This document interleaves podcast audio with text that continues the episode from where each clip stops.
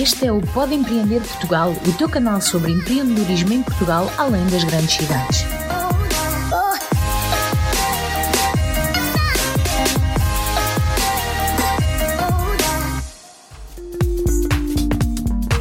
Começa agora o Pod Entrevista, o programa onde convidamos uma pessoa do ecossistema empreendedor português para uma conversa descontraída sobre as suas experiências, falhanços e acertos, os projetos do presente e os desafios para o futuro.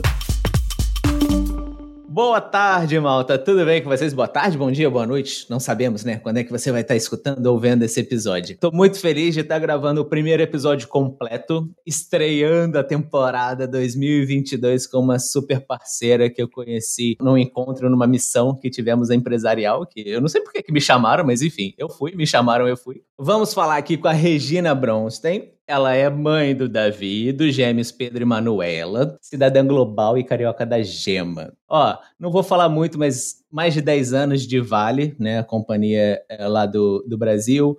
Atualmente ela é membro do Angel Investor Club, que ela também vai falar o que, que é. Mas o que é mais importante, assim, nesse nosso caso, nesse nosso contexto, é que ela é a líder do squad de Portugal do Open Innovation Brasil, Open Innovation BR que é a nossa parceria aqui entre o Pode Empreender e o Open Innovation BR, que está trazendo o mês inteiro sobre inovação aberta. Então, Regina, seja muito, muito, muito bem-vinda. Muito obrigado por aceitar o convite. Eu é que agradeço muitíssimo, Plínio, a vocês todos que estão nos ouvindo, nos assistindo, do Brasil, de Portugal, qualquer lugar que você esteja. Então, muito obrigada, eu que agradeço. Muita honra estar aqui com vocês. Excelente, Regina. Então, assim, começar com a primeira pergunta que geralmente faço para todos os convidados. Quem é a Regina em um tweet? Uau! É, a gente não combinou nada, né, Plínio? Vamos, vamos falar aqui que é tudo natural. Eu acho que você já falou aí, uma das coisas que eu faço rapidamente é dizer que eu sou mãe. Assim, o que me vem logo de primeira. Então, eu sou Sim. mãe, três, dois meninos que eles não me escutem falando de meninos, né? Dois rapazes e uma menina chamada Manuela e os dois Pedro e Davi. Sou empresária, sou empreendedora, né? Sou uma executiva, eu diria que sênior, né? Tem essas coisas, né? sim, né? Júnior, pronto. E uma cidadã realmente global. Acho que isso, isso me vem à, à mente, Plínio, todas as vezes que eu penso em Portugal, que eu penso no Brasil, que eu penso em qualquer lugar que eu esteja. Essa experiência de viver fora de um país, você sabe muito bem, é incrível. E eu pa passei como se eu fosse assim, uma astronauta, sabe? A gente sobe, é, no, no, bom sentido, não subir sim. a cabeça do poder, né? Mas sim, sobe e vê a, a vida em outras perspectivas. Né? E como é bom poder é, estar em lugares diferentes, com pessoas diferentes, com culturas diferentes e poder muito respeitosamente conviver. Então, acho que um pouquinho de mim é isso. É verdade. E você é uma pessoa uh, que eu diria uma showwoman que faz aí, uh, conecta as pessoas todas e sai ligando toda a gente. Assim, eu acho isso muito, muito legal. Assim, você conhece todo mundo e faz questão de conectar as pessoas. Isso é, é difícil. Tem pessoas que guardam para si né, as conexões, falam, não, aquele contato é meu, vou ficar guardadinho. Enquanto você não, você já quer falar hum. e quer conectar todo mundo, isso eu acho muito, muito legal. Que bom, que bom. Obrigada. E olha, uh, já vamos entrar um pouquinho então na tua história, assim. Uh, vi que você fez UF, que foi a mesma, mesma faculdade que eu fiz, pedagogia, uh, pedagogia e educação, e depois você foi para o mestrado também na UF Engenharia Civil a princípio não tem nada a ver. Mas assim, fala um pouquinho da tua história, mais rapidamente, e depois essa coisa assim da engenharia civil com a pedagogia e educação, como é que, como é que isso surgiu? É, você deu um pulo aí, né? Porque na minha primeira graduação foi de gestão, eu fiz administração ah. de empresas. então, ah. Com 18 anos de idade, eu desde aquela coisa, desde pequenininha, né? O que, que você vai ser quando crescer? Não tem essa pergunta, essa classe? Uhum, uhum. E eu, Plínio, eu sempre brincava, olha isso, eu sempre brincava de escritório. Você acredita nisso? Caramba. Eu fazia bloquinhos, eu fazia, eu dava senha, não era burocrática, era um escritório meio burocrático, né? Porque naquela época tinha, não tinha tantas coisas digitais como tem na minha infância. Era, era. Então eu, eu inventava na cabeça aquela coisa. Então, desde pequenininha, você acredita que eu queria entrar, que eu queria trabalhar numa empresa e, e blá, blá. Não sei de onde viu isso, não, não me, não sei, nunca tratei isso no divã. Pô, então, a, a adolescência passou e minha primeira opção na universidade foi fazer administração de empresas. Aqui em Portugal se chama de gestão, né? Um curso Sim. de graduação. E não me arrependi, foi lá que eu conheci né, esse mundo, de fato, bem conceitual, e lá é que eu consegui o meu primeiro estágio, né? Na faculdade a gente corre atrás dos estágios, que, aliás eu recomendo, né? Porque essa coisa da, do conceito e práticas são indissociáveis, né? Para uma boa formação. E eu fui atrás, né? Fui correr atrás de estágio, queria estagiar, porque sempre quis também vivenciar na prática aquilo tudo que estava sendo colocado, né? Na, na, nas cadeiras e nas disciplinas pelos professores, que alguns eu adorava, outros nem tanto, né? Mas vamos esquecer esses nem tanto. E aí eu fui à procura do estágio. Na, na, no Brasil, uh, tem uma, até, existe até hoje uma instituição chamada Centro de Integração Empresa-Escola, o CIEE. E Sim. lá fui eu. Né? Alguém me indicou, ah, procura o CIEE, vai lá. Quando eu chego no CIEE, pronto, sentei lá para procurar o estágio e fui recebida, mas o estágio era para estagiar no CIEE, né? No próprio CIEE. E lá foi uma experiência incrível, né? Para quem não conhece, o Centro de Integração Empresa Escola é uma entidade é, não governamental. Ela tem uma complexidade, inclusive, de governança incrível, não é só a vivência né, da, da sua atividade ali, mas viver numa instituição que muda, por exemplo, a presidência a cada biênio. Né? Uhum. Né? Imagina a loucura que é né, essa uhum. virada uhum. de, de, de estratégia a cada dois anos cada dois anos. Então, pronto, além de, de vivenciar né, as atividades na prática, eu, na verdade, eu vivenciei a cultura né, pela primeira vez uma organização que, na verdade, muda a cada, mudava a cada dois anos. Não sei se continua assim. E pronto, isso tudo para te dizer que foi no CIE que eu me apaixonei por educação. Por okay. quê? Porque o CIE, na verdade, tem essa relação entre empresas e universidades e escolas técnicas, né? E faz esse elo dos estudantes, e aí, pronto, isso eu comecei a, a achar que eu precisava entender mais de educação, né? Eu tinha uma interlocução muito grande com empresas de grande porte no Rio de Janeiro, uhum. naquela época, e comecei também a, a, Fui convidada, depois de ser estagiário, fui efetivada, a criar, então, uma área que se chamava Relações Institucionais com a Academia. E fui convidada então a sentar nessa cadeira aí. E ali, mais do que nunca, eu falei: não, eu preciso, eu preciso entender esse mundo de educação. E aí eu fui hum. fazer pedagogia, entende? Ao invés de buscar é, uma pós-graduação, que, by the way, eu tinha feito uma pós-graduação em marketing já, né? Que adorei também, já tinha feito. E aí eu falei: não, eu vou fazer uma graduação, uma segunda graduação. E entrei nessa segunda graduação, acho que eu tinha talvez 24 anos, mais madura, né, uhum. né? Logicamente. É, é uma outra relação com a universidade. Imagina, a gente entra numa universidade aos 18 anos, a gente né, está começando Sim. a vida em todos os sentidos. Sim. Com 24 você já está né, com, com alguma bagagem ali para uma troca. Sim. E foi incrível. E aí que eu fiz a universidade que você fez. Coincidentemente, fomos, é, somos ex-alunos da própria universidade, a Universidade Federal Fluminense, que é, talvez no Brasil, uma das referências na área de educação. Foi um privilégio entrar é e conhecer tantos educadores, Plínio. Gaudêncio é Frigoto, educadores assim tops, tops, né, assim, lá em cima. E foi isso, foi uma segunda graduação, tá vendo? Eu falei para você que tudo tem um porquê, né? É verdade. Você é falou verdade. de gestão para educação e olha, o que mais a educação precisa são de gestores, né? É Bons verdade. gestores, assim como Sim. a área de saúde e tudo mais, né?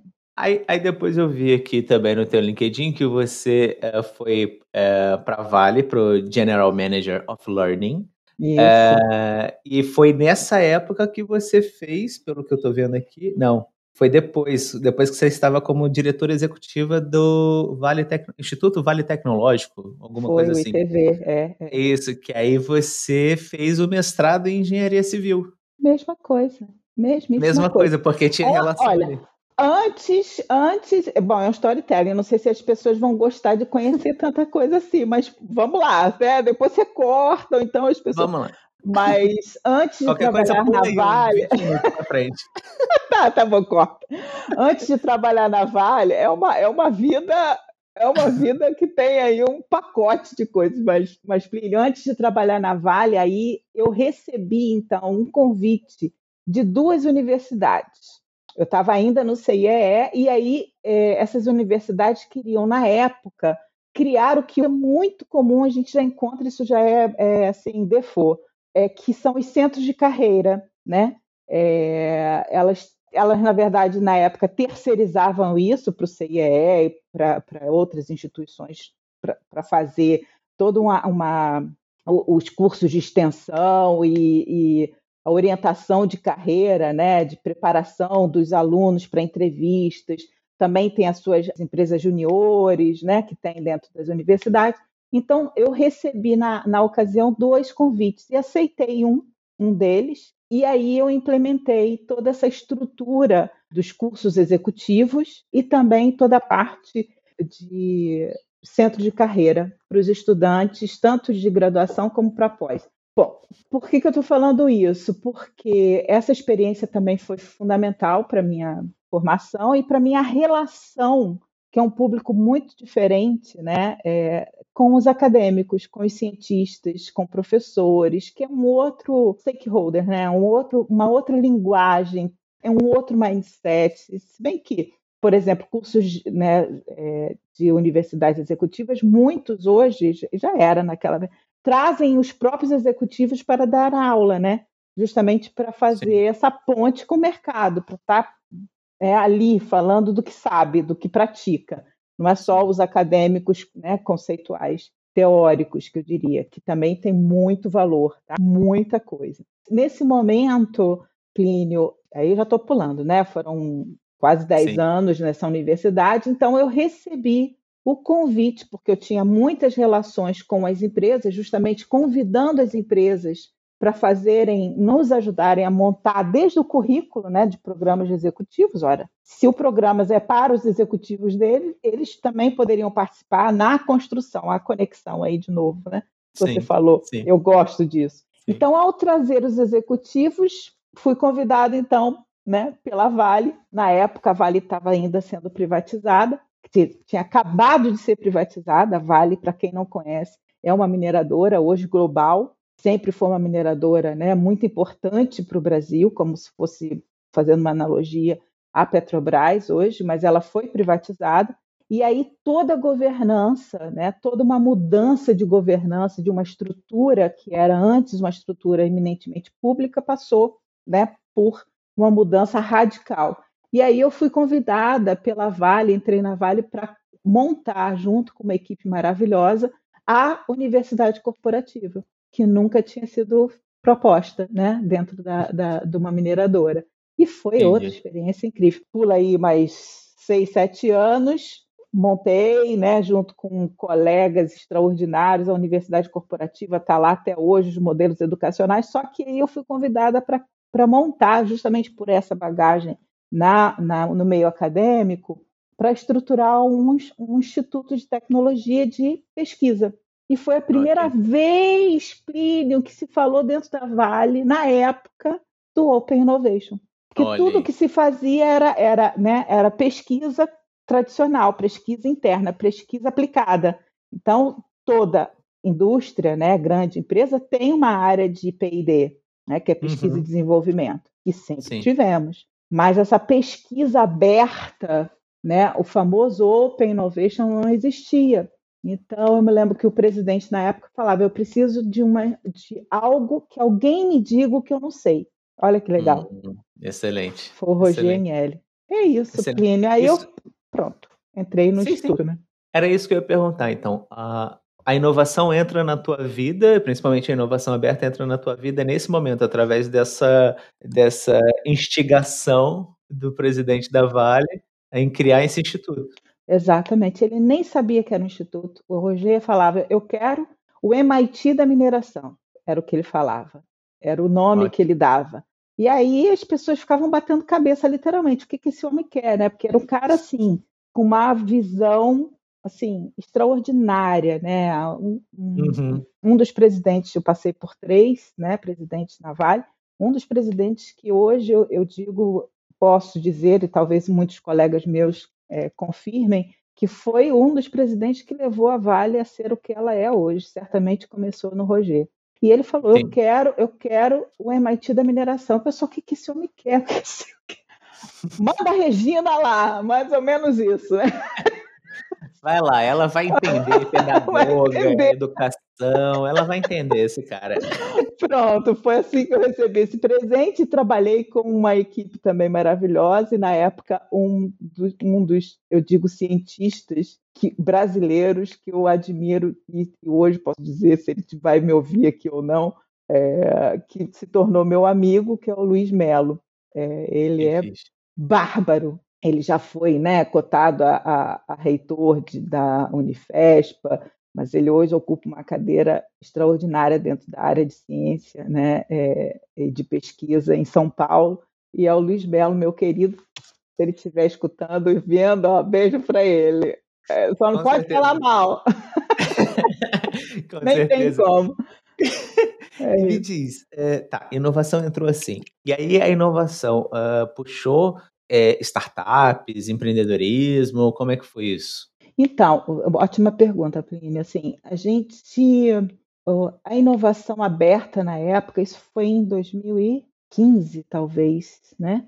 A gente sempre teve o conceito, né, o clássico funil, né, da inovação fechada, começa uhum. com as ideias, o funil vai afunilando, as ideias vão até que sai lá é, produtos ou áreas ou processos inovadores. Isso é, uhum. é o uhum. clássico P&D. A inovação aberta, ela literalmente ela abre, né? Ela traz Sim. fornecedores, ela vai ao mercado é, a depender com cientistas, né? Com o mundo universitário, onde tem pesquisa, né? É, teórica acontecendo, e em outros parceiros, né? Por quê? Porque aí você acelera ainda mais esse processo, né? De cocriação de ideias. É lógico que entra aí uma questão, eu acho que é delicada, principalmente quando se faz isso com um parceiro numa universidade, que é a propriedade intelectual. Mas aí a gente não vai entrar nesse mérito, né, agora. Sim. Mas a inovação começou aí, né, essa questão. Então,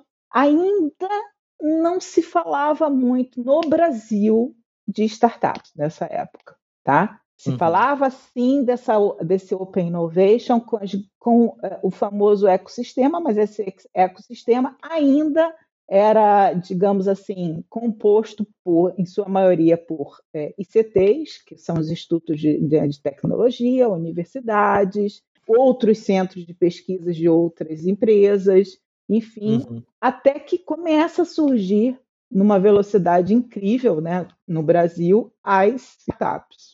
Pronto. Aí a gente chega num outro nível de complexidade, né? Sim. Que é a relação de uma estrutura gigantesca, e isso é até hoje, eu estava vendo aqui mesmo a apresentação aqui de um colega que fez uma pesquisa dizendo que uma das dos principais dores das grandes empresas é não conseguir acessar a startup, abre aspas, correta para sua dor. Não conseguir. Desculpa, não conseguir o quê? Acertar? Acertar, quer dizer, ah. encontrar. Sim, né? sim. A startup, então, é lógico que existem vários caminhos para isso, né? São os nossos é, hackathons e etc., que se faz é, com as empresas e outros modelos, né? Que a gente também não entra em detalhe, mas era assim. Então, voando para uma, uma gigante com muita coisa inerente ao compliance, né? Uhum. A questão jurídica, os suprimentos extremamente e tem que ser, tá? Não é uma questão, tem que ser porque uma empresa desse porte que entra, né, nas principais bolsas de valores do mundo, ela tem que entrar no Sarbox e responder a cada detalhe, principalmente de contratação de fornecedores, conta de compliance. Então, só que para uma startup, imagina o outro lado da moeda, né? que está começando, que, tá, né, é, que tem todo esse frescor, essa velocidade, essa agilidade para né, acessar uma grande empresa.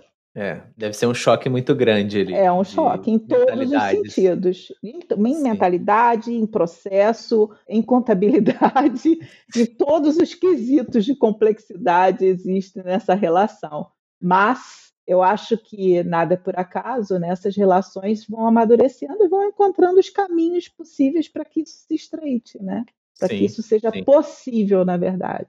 Que foi assim no ITV, é, é, Plínio, que a gente começou a se relacionar pela primeira vez com as startups, né? Porque uhum. o ITV, na verdade, não era a Vale, né? Foi criado juridicamente, inclusive, toda a governança dele justamente para ele mais leve, né? É, okay. Toda a estrutura dele foi pensada para ele ter essa liberdade é, de criação e de relacionamento, seja com uma universidade ou com uma startup, e assim foi.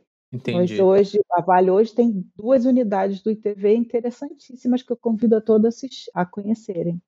E como é que surge uh, o Open Innovation Brasil na tua vida? Pois então, é tudo, tudo um relacionamento, né? Assim, o que, que aconteceu, uh, Plínio? Tanto eu, como estava na Vale, e outros colegas, como outros colegas de grandes empresas, sofria da mesma dor, que uhum. era quero me relacionar, só que não sei como, uhum. né? Quero, quero trazer esse mundo né, da inovação que passa pelas startups também, não é somente, para dentro das, das nossas corporações. Então, poucos como eu né? E aí tem o, o Alexandre Mosquin, que hoje está no, no, Einstein, né? Na, na, incubadora do Einstein. Ele era, na época da Votorantim, uma empresa grande de indústria de cimento, para quem não conhece. É, empresas como Renault, Bradesco, é, Braskem, que é uma indústria de pesada, né? no sentido de, de volume também, de plástico e outros começamos a nos unir, assim, organicamente, como nós fazemos, de forma muito simples, a dizer: o que você está fazendo? Como é que você faz? Como é que, que, como é que é a sua relação, inclusive, com sua própria área jurídica?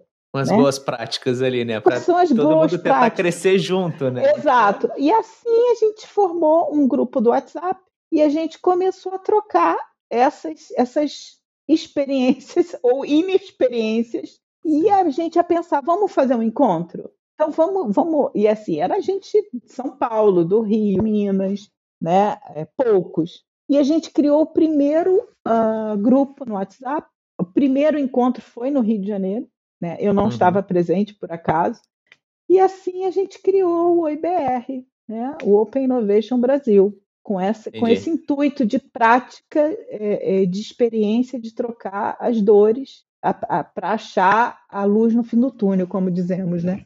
Foi Sim. assim. Sim, e hoje em dia tem inúmeras outras empresas e como é que é? Se você puder falar Muita um coisa. do Open Innovation BR. O Open Innovation tomou um volume assim inacreditável, Plínio, porque hoje somos talvez até mais de 9 mil, mas 9 mil com certeza, né? E aí abriu-se não só empresários ou executivos de grandes empresas, né? Como eu era uhum. na época, mas aí começou a, a entrar empreendedores, consultores, professores, é, empreendedores, acho que já falei, é, de startups e de empresas já maduras. Então, assim, começou a criar literalmente um ecossistema dentro do OIBR.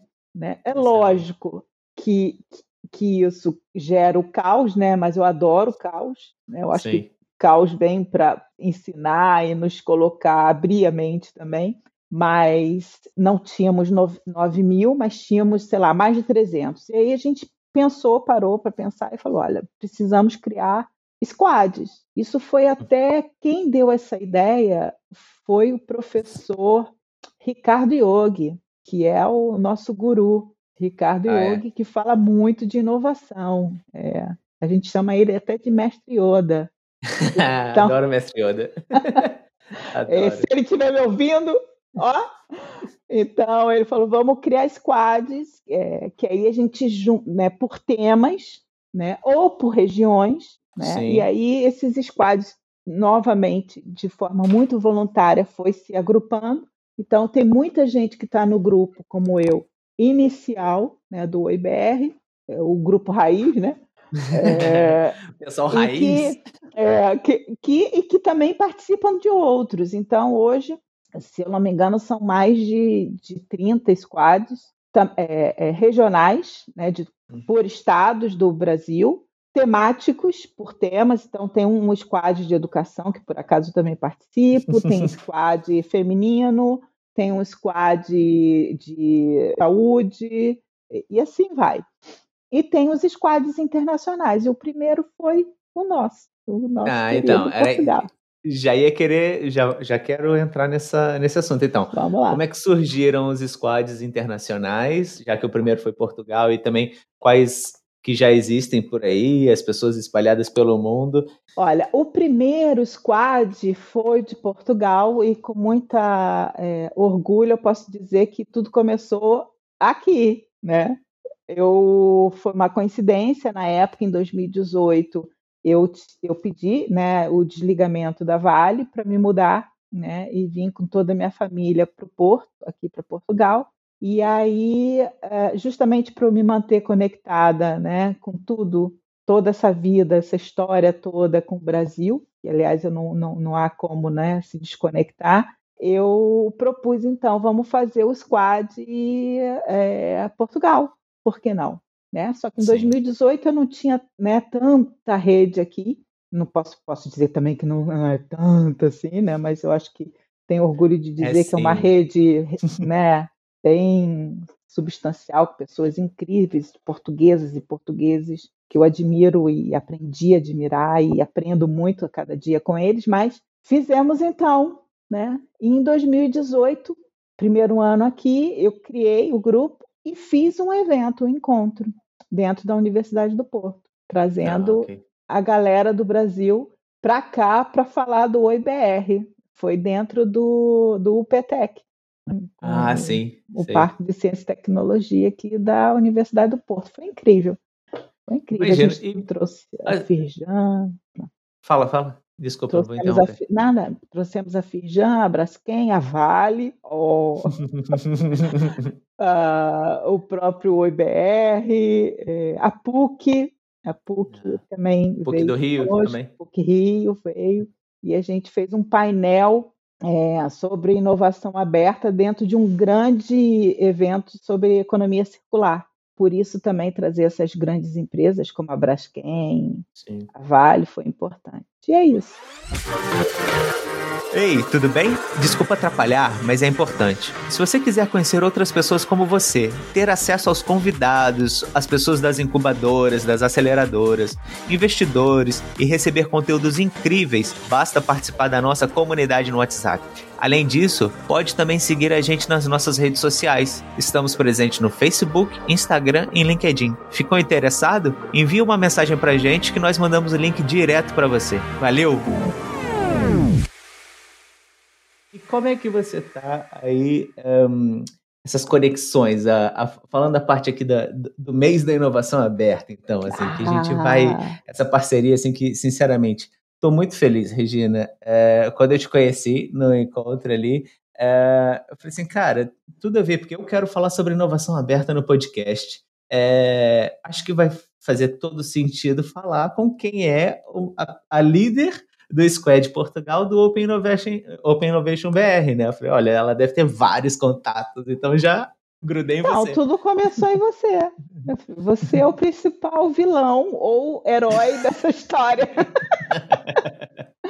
Ô, oh, obrigada, né? Antes de tudo, eu acho você incrível também. Eu te admiro demais, assim, essa essa sua fluidez, essa sua é, descontração e ao mesmo tempo tão profundo, né? É, Obrigado. Já, eu vi, né, tantos podcasts que você já conduziu com pessoas extraordinárias também, muito legal. E aliás recomendo todo mundo assistir os episódios, né, do Pode Empreender. Então a gente se conheceu, né, na confraria, não foi em uhum. Leiria, foi, espetacular, foi. né? Uma organização impecável Você falou que não sabe por que, que eu fui, fui convidada, mas. Não, pelo eu não sei. Você, eu não, né, você não foi convidado. É. O porquê você foi convidado, eu é. sei por que, que eu fui, né? Porque era, é justamente isso. Eu vou, consigo identificar onde é que está, onde é que eu quero ir, conhecer Leiria. Né, era um lugar que eu já queria conhecer, porque já, né, já tem um movimento uhum. interessantíssimo uhum. feito pela Câmara, pela Startup Leiria, então, parabéns né, para eles também. E fui lá conhecer, por acaso tínhamos lá a confraria acontecendo, Brasil-Portugal, né, e foi importante. Então, o que, que aconteceu? Eu depois, né, eu fui a cada confrade, né, e você é um dele, convidar para entrar para o Oi. Né? Isso uhum. abertamente, sem nenhum tipo de, de transposição, né? Assim, tá todo mundo ali interessado em né, se ampliar a network. E muitos, como você, aceitaram o convite e estão lá no nosso squad, né? Da, da, da do, do, de Portugal, do OIBR Portugal. E pronto, eu, eu gosto, faço aquele movimento. By the way, eu não sou líder, vamos. vamos ah. é, eu acho que todos somos, sinceramente, sem nenhuma falsa modéstia, uh, é, Plínio.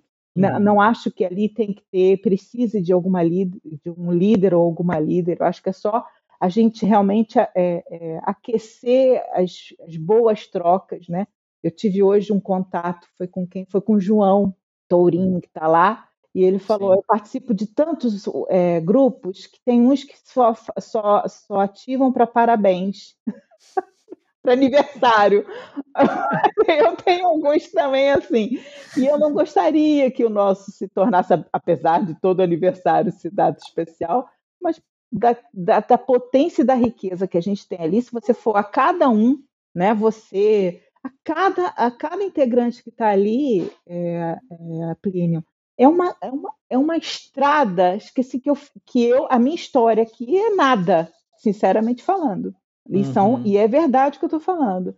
Tem pessoas ali extraordinárias que eu conheço e outras que eu gostaria até de conhecer mais. Então, Sim. por isso eu estou falando de cadeira. Então, assim, quando eu comecei a ver, né, a entender esse novo movimento com a chegada, inclusive, de muito mais portugueses, não sei se você percebeu. Sim, né? sim, que isso é maravilhoso. De três meses para a gente tem muita entrada de portuguesas e portugueses extraordinários no nosso grupo, e afinal é um squad Portugal, não é um squad de brasileiros em Portugal. Né? Uhum, a proposta é uhum. é essa, intercâmbio Brasil-Portugal. Essa, é, essa é a missão daquele grupo. E aí eu vi que eu falei, gente, a gente precisa ter novos mecanismos né, de trocas e de temas que são interessantes e de interesse de todo mundo. Então, o Open Innovation, como você mesmo falou, Rê, eu queria te entrevistar, lembra disso? Eu falei, eu queria fazer uma entrevista com você para você falar sobre o que é Open Innovation. Eu falei, Plínio, por que, que a gente não chama, né? Ao invés de ser só comigo, né? Que assim, Sim. posso falar, mas vamos convidar, vamos dar voz aos pequenos, né, aos, aos grandes e quem for que está lá, que está ávido por falar, só não fala igual aquela dinâmica de escola, né? A professora faz a, o, o, o, trabalho de grupo, só um que fala, o mais falante é que fala. Então a gente tem que trazer, e acho que foi assim, você topou na mesma hora. Né? Nossa, né? explodiu é um, minha cabeça. Não assim, é, ó, um tema assim, é juntar a fome com a vontade de comer, né? Como dizemos. É, e foi um tema, eu acho que é um tema afim, né, de todos, uhum. que é transversal, passa pelo interesse de cada um que está lá e fora também, só que com casos, né? Então uhum. isso é que é extraordinário. E aí a gente, cara, como é que a gente vai selecionar? Lembra disso? Lembra. São tantos então a gente, você fez lindamente o processo, fez lá o, o, o Forms, a gente postou. Juntos, juntos, tudo junto, tudo junto. Foi, foi espetacular. Eu só agradeço, sinceramente. Muito é legal. É verdade. E, e vamos ter aqui quatro Case. exemplos aqui, né? Quatro cases, exato, estava me fugindo dessa palavra. Quatro cases aqui que eu acho que vai ser muito legal de empresas portuguesas, de empresas brasileiras que estão em, em parceria fazendo Open Innovation com empresas portuguesas, em casos de empresas brasileiras vindo para cá para tentar fazer também esse Open Innovation. Acho que assim que vai ser muito incrível, incrível. Uh, essa, essa, diversidade né, de é. exemplos. É. E assim, se a gente pudesse dar um, uma situada, mais ou menos assim, para quem nunca ouviu falar em inovação aberta, em Open Innovation, assim, se pudesse, claro, eu não quero uma tese aqui, eu não quero uma dissertação de mestrado, nada do tipo, Mas só uma coisa assim, tipo, o que seria inovação aberta para quem nunca ouviu falar nisso? Eu, eu ia até falar assim, cara, vou falar, mas eu ia falar assim, vão escutar o que esses cases têm para dizer? Olha, isso tudo para chamar vocês. Olha, e não, é, e não é jogo de marketing, não. Porque assim, olha, o pai Google, ou a gente pode, a gente pode falar de inovação aberta num clique, eu entender num clique mágico o que é. Mas olha, saber fazer e estar fazendo vai além de qualquer frase. E inovação aberta, o próprio nome está dizendo, né? Eu acho que é prospectar ideias, né? Agora só, ideias com nota fiscal, né? Ideias que gerem, que, que sejam monetizadas, não é só a criatividade. Ideias todos nós temos, estamos aqui tendo ideias, eu tenho uma ideia de fazer uma plantação aqui na minha, no meu jardim, isso é uma ideia, né? Sim, Agora, sim, sim. transformar essa ideia em negócio, né, rentável, eu acho que passa por essa questão da inovação aberta. E quando a gente fala da, dessa abertura, é trazer né, para chegar o mais rápido possível a esse essa monetização, né, ou essa esse sucesso uhum. que é um negócio, seja ela uma spin-off, né, saindo de uma ideia, de um, de um, de um projeto de, de, de pesquisa, é, para a gente chegar o mais rápido possível, aí tem que ter abertura, tem que ter é, diversidade, que foi a palavra que você falou, em conhecimentos, em expertise e união. Por isso que é aberta, né? Porque a gente traz é, expert e conhecimentos, né? E parceiros é, para um determinado desafio, né? Por isso que é, é inovação aberta. Eu acho que é isso, mas eu, eu convidaria de novo, reforçaria o convite para ouvir o que esses quatro é, cases ou casos vão falar e, e explicar, né? Eu acho que isso é sensacional. Sim, sim. É, basicamente é, é a empresa se abrir né, ao ecossistema, um, provocando e explicando ou, ou, dizendo quais são os desafios dela, né? Os problemas, as coisas. É, assim. existe, existem processos, tá, Plínio? Sim. Processo, né, que é clássico também, para se fazer isso e caminhos para se, se chegar a, a fazer essa inovação aberta, né? é, da ideação né, até gerar mesmo o, o, o negócio. É, mas eu diria que, que a, o principal, a principal chave é a cultura organizacional. Que você pode ter a vontade de fazer, dizer que faz inovação aberta, um processo lindo desenhado, né, uhum. bacana, mas os seus é, colaboradores não tem a inovação aberta na cabeça. Sim. O famoso mindset. Então, sim, a inovação sim. aberta, antes de tudo, e as pessoas pensam que é tecnologia, que é processo, e é, né? Antes de tudo, está aqui, está na cultura da empresa. Então, se você vai é. na 3M, ela é uma, uma empresa de inovação per si, né? Uhum. E ela, para você dar um exemplo, né? Por si só, ela ela deixa o empregado, o empregado tem horas de trabalho à vontade, não necessariamente para fazer só aquele processo, e ele não é cobrado por isso. Então, uhum. até, até a premiação, né, o tipo de recompensa, enfim, dentro de uma empresa, para fomentar ideias inovadoras e a inovação é necessário. Porque, assim, cara, não adianta nada, eu já vivi isso, você ter esse processo e na hora como você falou, fecha. Não, isso aqui é Sim. é. Eu estou me relacionando com um pesquisador lá da UF, mas chega a uhum. hora que ele fala, essa, opa, não, isso aqui eu não vou dar. Não, isso aqui é Exato. meu. Né? Isso começa Exato. aqui. É, era, essa era uma pergunta que eu ia fazer, mas que você já respondeu, que era qual você acha. Não digo que seria a chave do sucesso, que não é isso, mas é tipo, o que, que as empresas uh, precisam ter para realmente conseguir começar a fazer uma inovação aberta, né? Os primeiros passos. É isso, assim, a cultura organizacional. Estava lendo um livro, eu esqueci o nome agora, que falava de algumas inovações abertas em algumas empresas, e uma delas, muito grande, nos Estados Unidos, que eu não vou falar o nome, não preciso aqui, quem quiser ler o livro, depois eu boto na descrição do episódio e as pessoas leem o livro, mas que ela, uma grande empresa, tentou fazer a inovação aberta, disse, chamou a, a, a comunidade, a comunidade abraçou, começou a tentar resolver os problemas que ela estava colocando, os desafios que ela estava colocando, mas os próprios funcionários estavam boicotando, os próprios funcionários estavam falando assim: não, eu sou o pesquisador, o investigador, eu é que tenho, detenho o conhecimento intelectual para resolver isso. Quem é você que não estudou a mesma coisa que eu estudei, não sabe as mesmas coisas que eu sei, que está vindo aqui para resolver um problema que eu estou há anos tentando resolver, sabe? É, então acho que é isso, assim. Você, resolve, você, você respondeu a minha pergunta sem nem eu, eu fazer, assim, os primeiros passos ali de uma inovação aberta é, para talvez ter sucesso. Vamos lá, é. né? É, Se não tiver isso, isso, não, eu acho não que é acontece. É entender a inovação estrategicamente. Isso passa por cultura. Senão, Exato. vai fazer um lindo processo, vai, vai contratar tecnologias maravilhosas e vai continuar sendo fechada. Open, close. Exatamente. Semi-open, sei é, lá. semi-open, semi-open, é. Nunca tinha pensado no semi-open, é. É isso. Por acaso, tem algum conteúdo uh, sobre Open Innovation que vem atualmente que você fala assim, cara, isso é maneiro. Pode ser, sei lá, série, filme, TEDx, livro, whatever. Alguma cara, coisa isso que é você fala assim, cara, isso é excelente muito legal. pergunta. Olha, tem, tem, não sei se Open Innovation, né? Mas tem ali a questão da inovação numa série que eu estou assistindo e tô, todo mundo falando dela, que é o WeWork, o caso do WeWork, né?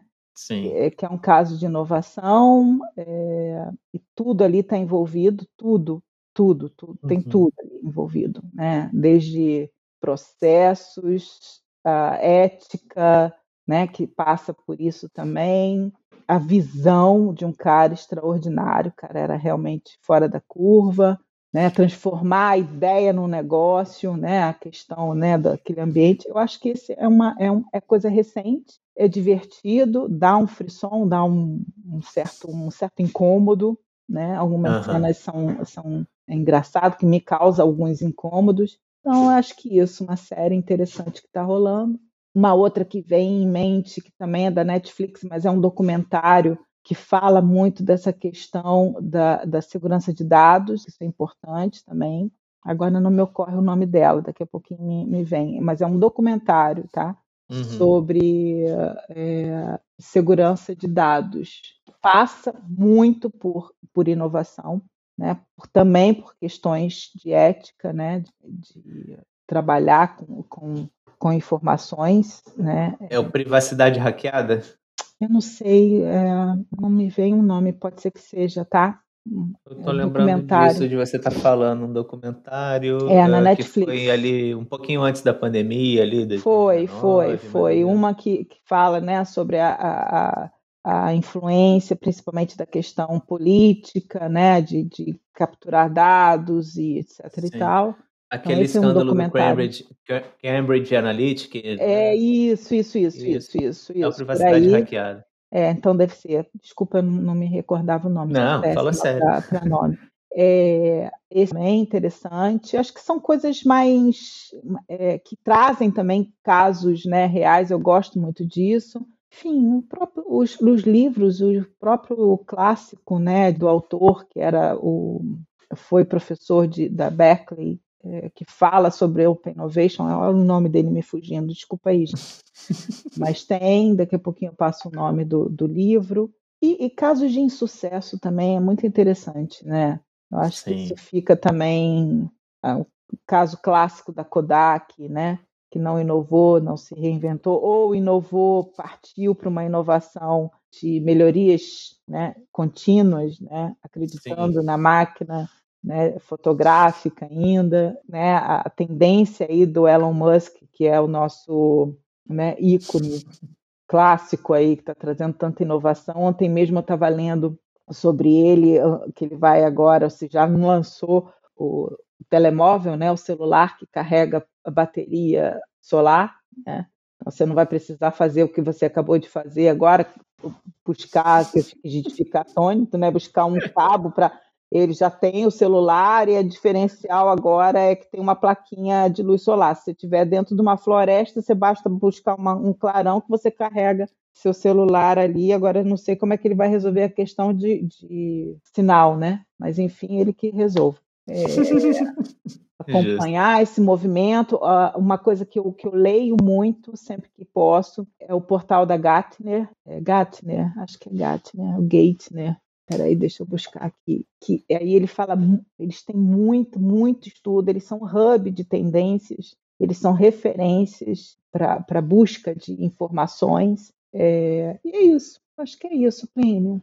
Excelente, pô, só conteúdo excelente, muito bom. É o que me só veio, claro que a gente não ensaiou. É isso, ensaiando. A gente não ensaiou, devia ter, ah, sabe aquela coisa assim que te pergunta e você duas horas depois, poxa, podia ter falado aquele outro também, vai surgir um montão, mas aí vamos hum. nesses aqui, é, é o que normal. Me, me ocorreu assim de pronto. Normal, normal. É, pronto, assim, a gente está chegando aqui no, no final. Eu vou fazer um, um bloquinho de perguntas fixas que eu geralmente faço para os entrevistados, que eu acho interessante, né? Senão eu não faria. a primeira pergunta, uh, que na verdade é mais uma provocação, é assim: nós todos sabemos que geralmente aprendemos mais pelo erro do que pelo acerto, né? É, a gente aprende mais na dor do que no amor. Então, assim, tem algum momento, alguma coisa que aconteceu na tua vida é, que você falhou e você falou, cara, isso aqui eu não consegui dar a volta, eu não consegui transformar esse limão numa caipirinha, sabe? Simplesmente ele apodreceu na minha mão, assim, aprendi, tá, no, tá na, na, estante ali dos aprendizados e tal, mas assim, falhei e é vida e paciência, aprendi com isso, não consegui dar a volta e vida que segue porque acho que tanto no Brasil quanto aqui em Portugal ainda tem a questão da cultura do erro, a cultura da falha, que as pessoas é, batem muito na falha, mas quando na verdade a falha é tipo, pelo menos você tentou, né? Então você aprendeu e você não necessariamente tem que conseguir sempre dar a volta por algo que falhou. Simplesmente, cara, aceita o erro e bola para frente, aprende com isso e vamos, vamos em frente. Tem algum momento assim? Cara, tem, tem sim centenas. Aí a gente ter que fazer um podcast só para eu. centenas. Tem assim, é, mas assim, uh, não me ocorre nenhum muito drástico, né? Porque quando vem essas perguntas, a gente vai logo assim, vou, um cara, aquele erro que foi quase que fulminante, né? Não me ocorre, sinceramente, e ainda bem, né? Mas tem um que é um clássico, que é assim, eu saí de um contexto em que eu uhum. trabalhava de muita escassez. Então, literalmente, eu fazia do limão uma limonada. Eu não tinha um centro de custo, inclusive, para você ter uma Nossa. ideia. Eu sempre trabalhei é, captando uh, todos os recursos que eu podia, financeiros e econômicos, para botar um projeto de pé. E levei muito tempo e, fiquei, e, e aprendi a fazer isso, a tocar a inventar, a me reinventar para fazer literalmente do limão uma caipirinha. Pulei até da limonada, fui direto para a caipirinha. E fazia, Plínio, fazia. Pronto. Eu saí desse contexto e fui para um outro. E eu levei isso comigo. Eu levei essa coisa do, do de, de, de fazer com nenhum tostão, vou, vou usar esse termo, né? Com nenhum centavo ou cêntimos na mão para fazer um projeto botar de pé e fui para um contexto de abundância. Eu saí Entendi. de um contexto de escassez para um contexto de abundância. E eu entrei, no dia que eu entrei, para você ter uma ideia, eu tinha um centro de custo que os zeros eu não conseguia contar, de tantos zeros, assim, que eram milhões. mesmo, okay. mesmo. mesmo. E para mim aquilo não, não significava muito. E comecei a fazer meu trabalho, Plínio, até que um dia eu fui chamada na mesa do, do, do grande diretor. E eu fui lá, sentei à frente dele e ele e eu com um sorriso, né? Assim, toda feliz, vou falar pela primeira vez com o grande diretor, isso foi logo no início. Ele falou assim, Regina, eu quero saber por que você não está gastando o dinheiro da empresa. Eu falei, porque eu não preciso. Eu não preciso, eu não preciso, eu não, eu não cheguei já tinha esse. Deixa eu te explicar uma coisa. Quando você não gasta o orçamento que você tem, você está tirando de outro departamento que poderia estar precisando, ou seja, você está empacando o dinheiro da empresa. Mas eu sei. Entende? Então, qual foi minha, o meu aprendizado, o meu erro aí? Foi levar para um contexto diferente experiência que eu uhum. achava aplicada que deveria ser o grande, né? Assim, o grande. Eu, eu para mim, eu estava fazendo, não era fazendo algo para mim vangloriar, não, era fazendo algo sim, sim. certo para a empresa. Se eu não preciso desse dinheiro, estava economizando, né? Estava economizando, mas eu não não saquei essa lógica, né? É, do se, se eu tenho esse dinheiro, independente de ter sido eu ter orçado ou não, né, ou pedido uhum. ou não, ele está aqui parado. Sim. como se eu não estivesse investindo ele em nenhum lugar. E, e, e dinheiro parado você está perdendo. Né? Uhum. Então, ou seja, o, o, grande erro foi me posicionar num contexto da experiência que eu tinha como uma experiência aplicada. Então, acho que isso foi um clássico, assim, que eu acho que eu que eu tento, todas as vezes que me perguntam, eu, eu, eu trago ele, porque isso foi muito emblemático para mim, para dar os passos seguintes em outro contexto. Isso vale para tudo, não só em um ambiente empresarial, né, de corporações, como um ambiente cultural, né? Sim. É, né? Não é, não, é a atitude que eu vivi, tá? Não é isso. Mas sim, eu acho que você tem que ter, isso se chama leitura organizacional. Interessantíssimo. Tem que, tem que ler muito o seu ambiente, para você saber se você realmente está agregando ou se você está trazendo somente seus vícios ou suas uhum. é, verdades, que não geram Justo. valor, né? Então, acho que esse é, um, é o que me ocorre, assim. Excelente, excelente, Regina. Próxima pergunta. Uh, estamos em Portugal, aqui é primeiro-ministro com presidente, né? É um pouco diferente da, da, do sistema político do Brasil. Mas como você já está aqui desde 2018, já tem acompanhado provavelmente coisas da política, já está um pouquinho ambientada aí. Então eu vou fazer a pergunta do mesmo jeito. É, se você tivesse oportunidade de ser a primeira ministra de Portugal, qual seria a tua primeira ação lá no primeiro dia? Assim, falar, olha, é isso que eu quero mudar, é isso que eu quero fazer e se embora. Eu tentaria mostrar o verdadeiro Portugal, mas não para fora mas para dentro. Eu acho que os próprios portugueses, e eu falo muito isso para ele, a riqueza que esse país, independente dele ser pequeno, grande, aqui tem de tudo. Tem, tem mar, tem montanha, né? Não tem a, uhum. ah, mas não tem a tem. Né?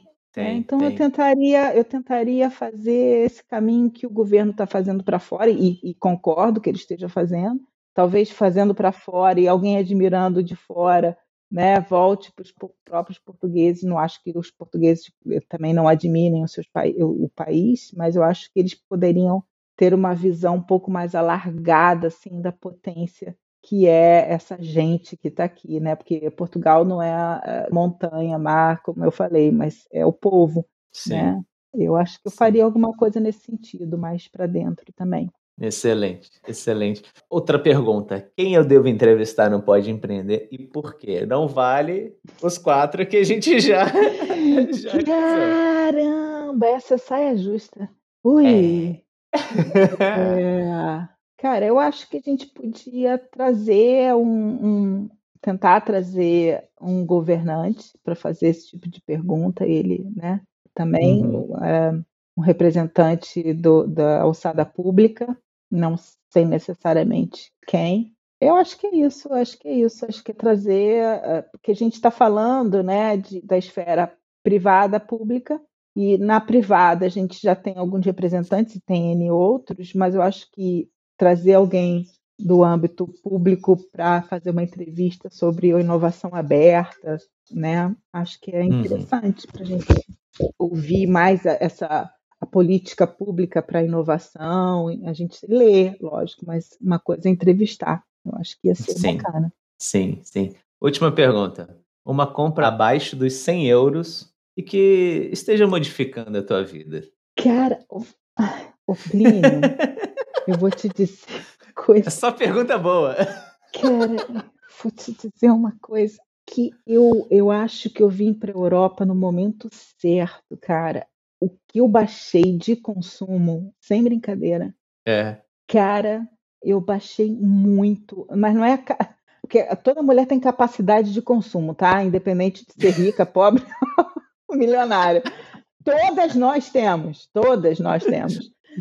mas eu baixei muito. Então, assim, uma coisa que, cara, eu acho que assim, minhas plantas. Eu Incrível. podia até mostrar, podia até mostrar aqui, cara, sem brincadeira, sem, sem tati-mitati, né? Sem, ah, vou, sim, sim, sim, vou passar linda. Mas, cara, isso me faz tão feliz plantar, cara, e uma mudinha, às vezes, não precisa nem comprar. Eu só tenho que cuidar para não sair tando muda em qualquer lugar. Sabe? Se eu sair, aquela, ah, aquela, aquela vizinha, meu Deus, ela pede muda o dia inteiro. Tem aqui pé de pimenta que uma vizinha me deu. É, mas eu compraria uma planta, uma, uma árvore. Né? Eu tenho aqui uma oliveira no meu, no meu jardim, tem uma, um figo, um pé de figo, Uhum. E, e, eu faria, ah, traria outro. Planta é muito, é muito bom, assim, eu gosto é, muito também. Eu gosto. É, e me lembrou, me lembrou um meme, eu não sei se você já viu o meme, um reel, sei lá o que que foi. Adoro. É, que, que o cara falando assim, eu comecei comprando ah, aquelas ah, promoções de três plantas. Foi inspirado por... em mim, foi inspirado. Eu comecei comprando 3 por 10. Depois a minha avó me deu não sei o quê. Hoje em dia é eu mesmo, é, da casa é, dos meus amigos. Mas foi inspirado, porque, gente, olha, meu Deus, não posso ver nada de planta assim. Que eu saio catando e quando é primavera aqui, parece que explode na, na, né, na, nos olhos da gente as cores das, né, das, das, das, flores, elas explodem, assim, porque ficam adormecidas no inverno, que a gente não tem, né, no Brasil. Uhum. Em compensação, Sim. aqui, quando elas acordam, nossa, é, é espetacular. Então você deve ter um sonhozinho de ver as, as. Ai, na Holanda, é tulipa, orquídea? São não lembro tulipas, agora. São as, as tulipas. tulipas. São as tulipas. Deve aqui ser incrível, Porto, né? Aquele mar.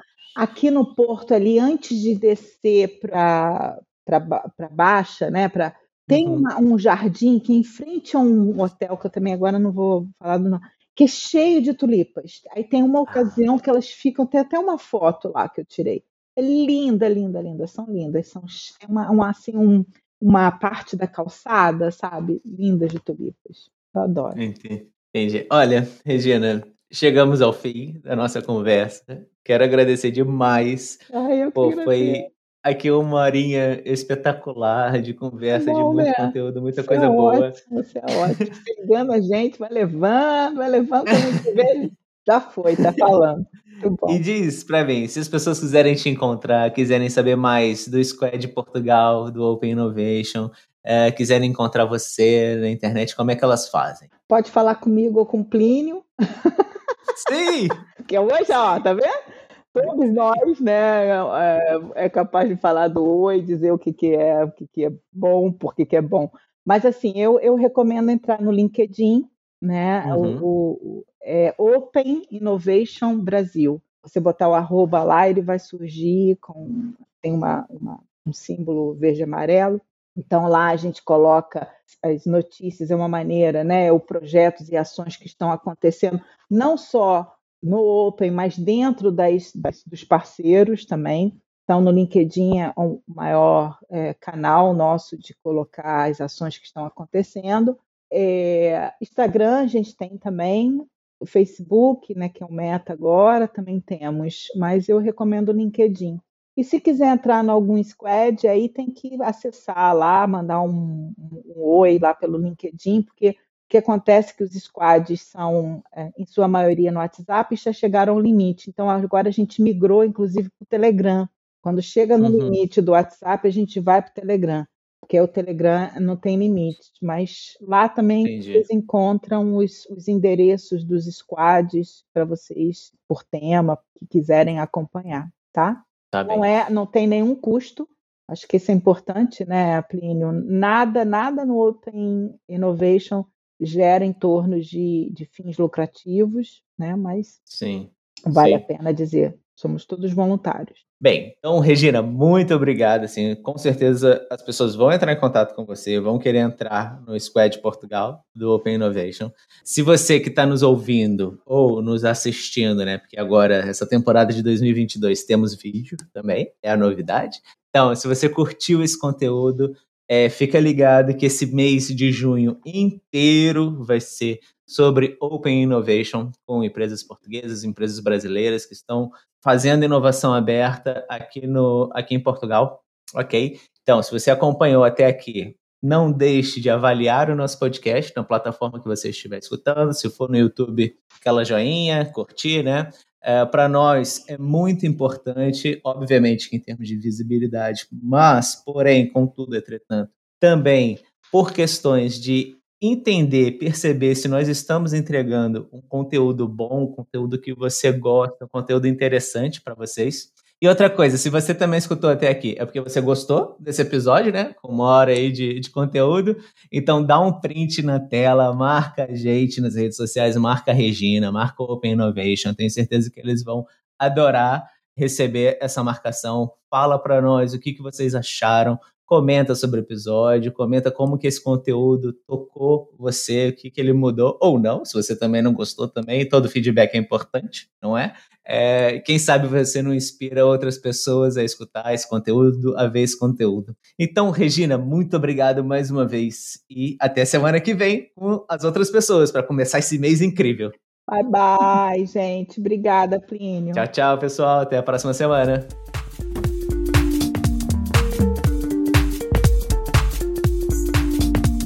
Gostou dessa entrevista? Então envia para aquela pessoa que precisa ouvir isto e vai gostar muito dessa conversa. Conhece alguém que deveria estar aqui conosco no programa? Então manda o nome dessa pessoa para nós. Quem sabe nós não conseguimos conversar com ela. Até a próxima semana, pessoal.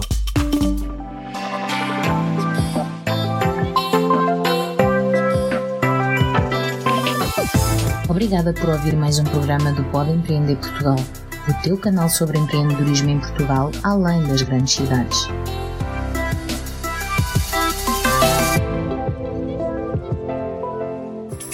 Uma produção, voz e conteúdo.